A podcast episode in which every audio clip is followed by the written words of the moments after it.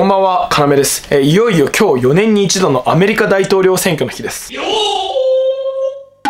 えこれまで大統領選挙に関しては様々な動画を投稿してきました。僕がですね、一貫して言ってきたこと、それはですね、リードするバイデン氏にトランプが差し切れるかどうかということですね。え民主党のネットの小口献金の勢いっていうのは本当にね、共和党を圧倒し、それによってえー集票にも、あの、民主党の集票にもつながっています。4年前の選挙とは違い、現状はギリギリバイデン有利、ひいき目に見てもえー五分五分なわけです。えさてですね、今日の本題はですね、そうは言っても今回の大統領選挙は、今までの大統領選挙とは圧倒的に違う圧倒的に異なることがあります。何が違うのか。そうそれはですね今回はコロナの影響でえ大量の郵便投票が実施されたということです。えこのことはですね確実にこれから全米で混乱が起きると予想します。えこの大量の郵便投票によって今回の大統領選挙は泥沼の戦いになる。え今日はですねその最悪なシナリオをお話ししていきたいと思います。はいではやっていきましょう。今日の趣旨はですねどちらが勝つのではなくいつどうやって決着がつくのかです。これに焦点を当てます。え場合によってはですね世界のパワーバランスに大きな影響を与えますのでいつ決着がつくのか特にですね僕たち日本人にとっても重要なポイントなんですね。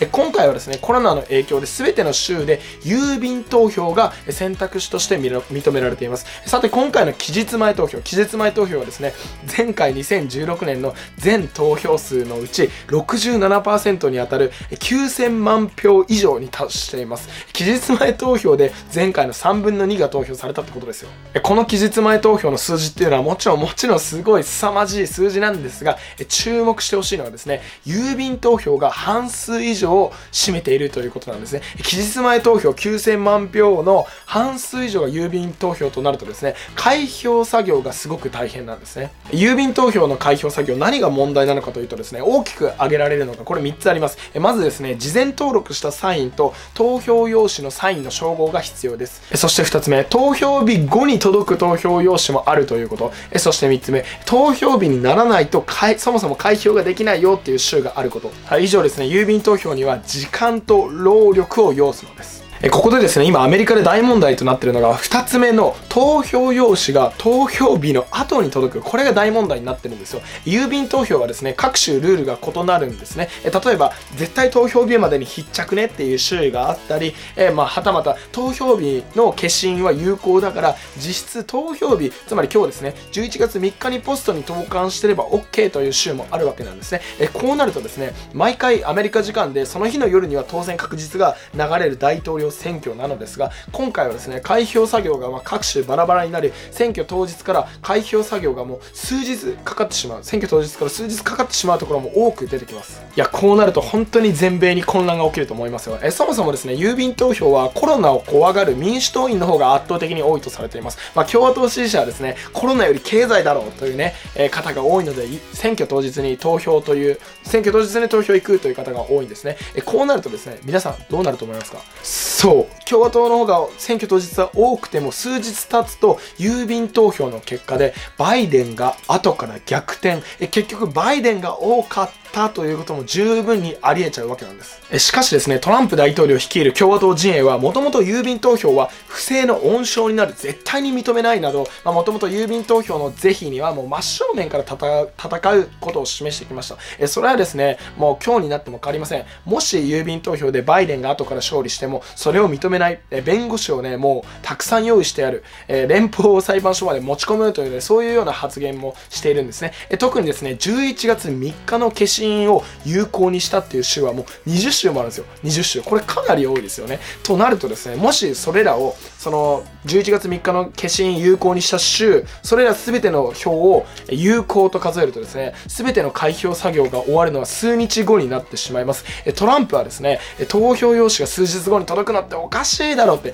11月3日必着じゃないとおかしいだろうと言ってるんですよ。まあこれはまあ理解はできますよね。このような以上のような混乱から、えー、と一つ考えられることがあります。ここ重要です。それはですね投票集計が全て終わらないうちにトランプ大統領が数字として共和党の優勢が判明したら早々に早々に勝利宣言を行う。この可能性があるんですよ。しかしいくらトランプ大統領が勝利宣言を行っていても民主党はねブーブー言うでしょう。つまりですねこれはもし数日後にバイデンの逆転が起こってもトランプトランプはね、それを認めないという事態が起き、両党の法廷闘争、法廷での闘争に持ち込まれることを意味します。そうなるとですね、その法廷での争いは次期大統領の就任式の2021年1月20日まで続くんですね。1月20日のまあ大統領就任式では、選挙に勝った候補者が宣誓をして大統領に就任します。ここまで法廷闘争が続く可能性も大いにあるわけなんですね。本当にね、これはアメリカ大混乱なわけなんですね。なぜかというと、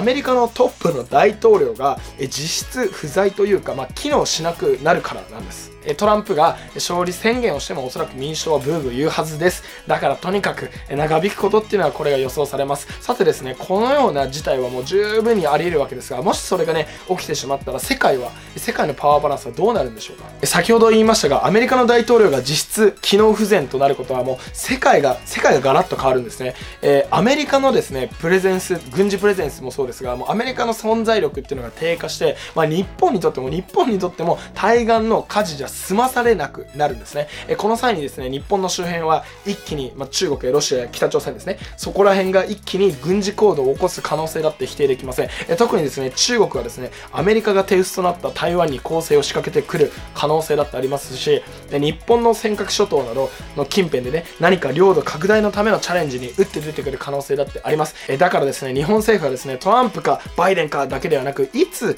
決着がついてもいいように自衛隊の軍事プレゼンスをこれ最大限まで上げておく必要があります。それもですね、今日から1月にかけての長丁場です。1月20日まで大統領は決まらないんだよって、こう考えなければ、こう考えながら日本は今から動いていかなければならないと思います。そしてアメリカはですね、今日から、まあ、極左と極右の、まあ、局地的な暴力の、暴力を伴う内戦にだってなり得るんですね。本当にこれは全然あり得る。ることですよ。日本の最大の同盟国であるアメリカが今日は有事なんだよということを覚えておいてください。えさてですねここで確かに同盟国のアメリカ大統領選、えー、バイデンかトランプか。まあこれは本当に重要なんですがただね一つ言っておきたいのがですねここは日本なんですね。え本当はアメリカの大統領選挙なんてえどうでもいいってのが本当は一番なんですね。えまずはだからアメリカの大統領選挙は日本に絶大な影響を与える。えこの事実をですねまずは一度恥じるべきだと思います。悔しいと、えなんでこんなにアメリカに振り回されなくちゃいけないのって悔しいと思わなくてはならないと思います。